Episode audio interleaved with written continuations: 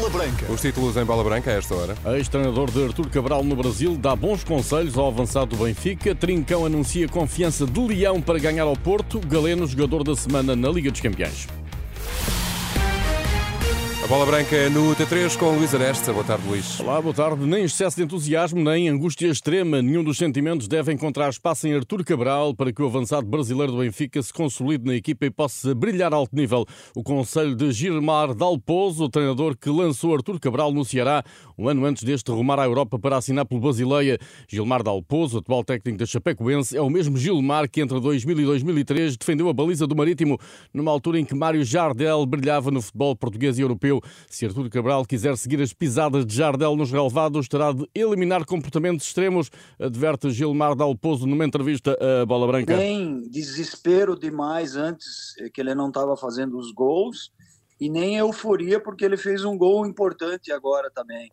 Potencial ele tem para quem sabe um dia é, ser um atleta que nem o Jardel, por exemplo, que jogou em alto nível aí. Gilmar Dalpozo viu o gol de calcanhar de Artur Cabral ao Salzburgo, que apurou Benfica para a Liga Europa e não estranharia se Roger Schmidt lhe entregasse a titularidade este domingo em Braga. Fazer um gol importante da Champions League gera muita confiança.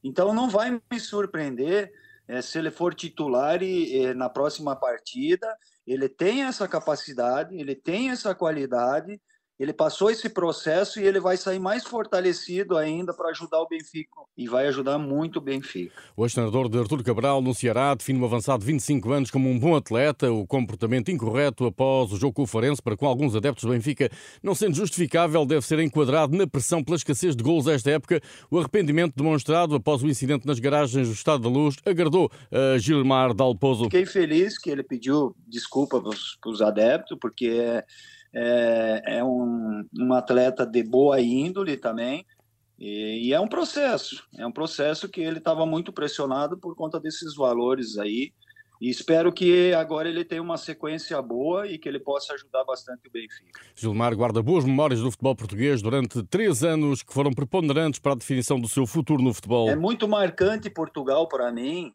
e foi naquele momento, ainda que eu era guarda-redes, que eu decidi que eu queria ser técnico. E o, e o técnico era o Nelo Vingada.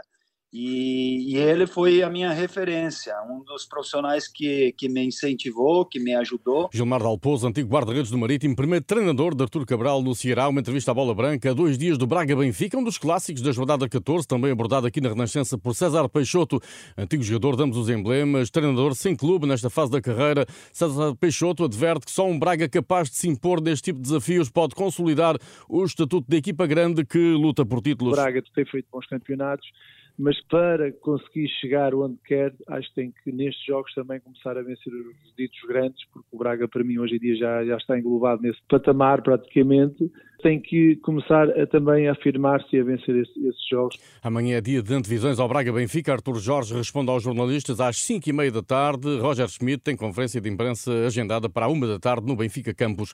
Pep fez treino condicionado no arranque da preparação para o clássico entre Porto e Sporting, marcado para segunda-feira às 8 e um quarto em Alvalade. O capitão portista sofreu uma pancada no pé direito durante o jogo com o Shakhtar após o choque na área adversária com o companheiro de equipa Fábio Cardoso. O Porto não revela detalhes da lesão, mas em princípio esta não deverá ser impedida impeditiva da sua utilização frente ao Sporting. Já Gabriel Verão e Marcano continuam em tratamento. O Porto volta a treinar este sábado às 10h30. Uma das tarefas de Sérgio Conceição tem sido pôr termo à irregularidade de exibições esta temporada, um facto que, na opinião do antigo guarda-redes Beto Pimparel, não deverá impedir um Porto forte em Alvalade. É verdade que o Porto tem tido alguma intermitência, vai lá, digamos assim, a nível exibicional, a nível de resultados. Agora, aquilo que eu sei e aquilo que acho que toda a gente sabe, inclusive o Sporting Portugal sabe, é que o Futebol Clube Porto é, neste momento, e, e, reconhecido também por grandes treinadores na Europa, é das equipas mais competitivas no mundo. Independentemente desta intermitência na, na sua qualidade de jogo, muitas vezes na, na, decisão, na concentração, que também lhe tem penalizado o Futebol Clube Porto em alguns momentos, agora a nível competitivo, é difícil encontrar uma equipa que tenha este nível, este nível como o Futebol do Porto. Na contagem decrescente para o Clássico, Galeno recebeu um estímulo extra ao ser designado pela UEFA como jogador da semana da Liga dos Campeões pelos dois golos e duas assistências no Porto Shakhtar. Galeno superou o este Di Maria, que também estava entre os nomeados. Já Gonçalo Inácio, central do Sporting, nomeado para jogador da semana na Liga Europa, foi superado pelo sérvio Vélico Birman Vesic, avançado do Sparta de Braga. Ainda no Sporting, Francisco Trincão aponta um desafio difícil, segunda-feira, perante o Porto, mas garante confiança no grupo trabalho leonino eh, para somar mais três pontos. Sinto a equipa bem, bem preparada, sabemos aquilo que temos que fazer e claramente que estamos focados e com vontade de ganhar o jogo. Sabemos que é, é uma equipa muito difícil, sabemos que, que tem bastante bem assenta a ideia do Mister, não é? Sérgio Conceição, sabemos aquilo que existe, sabemos a vontade também que eles, que eles têm para jogar estes jogos e que e, e, e, pela raça que têm, portanto sabemos sempre que é um jogo difícil, sempre foi, o histórico sempre o disse, portanto estamos cientes que vai ser um jogo difícil, mas, mas confiantes que podemos ganhar. Os 203 minutos de trincão no campeonato, sem um único gol marcado, contrastam com os 9 gols e 3 assistências de Guiócaras nos 1076 minutos disputados nas primeiras 13 jornadas.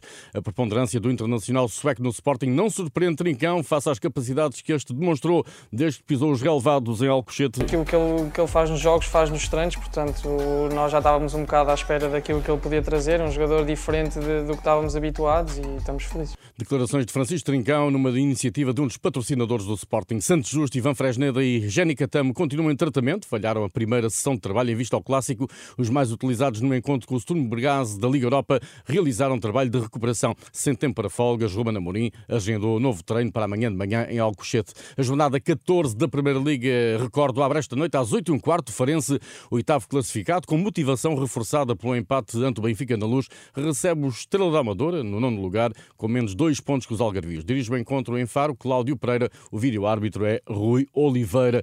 No futebol feminino, a seleção eh, portuguesa caiu dois lugares no ranking da FIFA. Pela primeira vez desde agosto de 2022, Portugal eh, sai do top 20, passando a ocupar a 21ª posição a nível mundial, numa lista que a Espanha lidera também de forma inédita. A queda de dois lugares da seleção eh, portuguesa feminina no ranking mundial deve-se fundamentalmente à campanha negativa na Liga das Nações, com a descida à divisão B desta competição.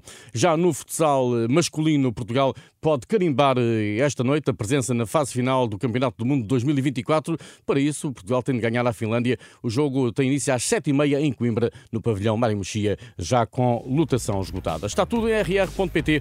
Bom fim de semana.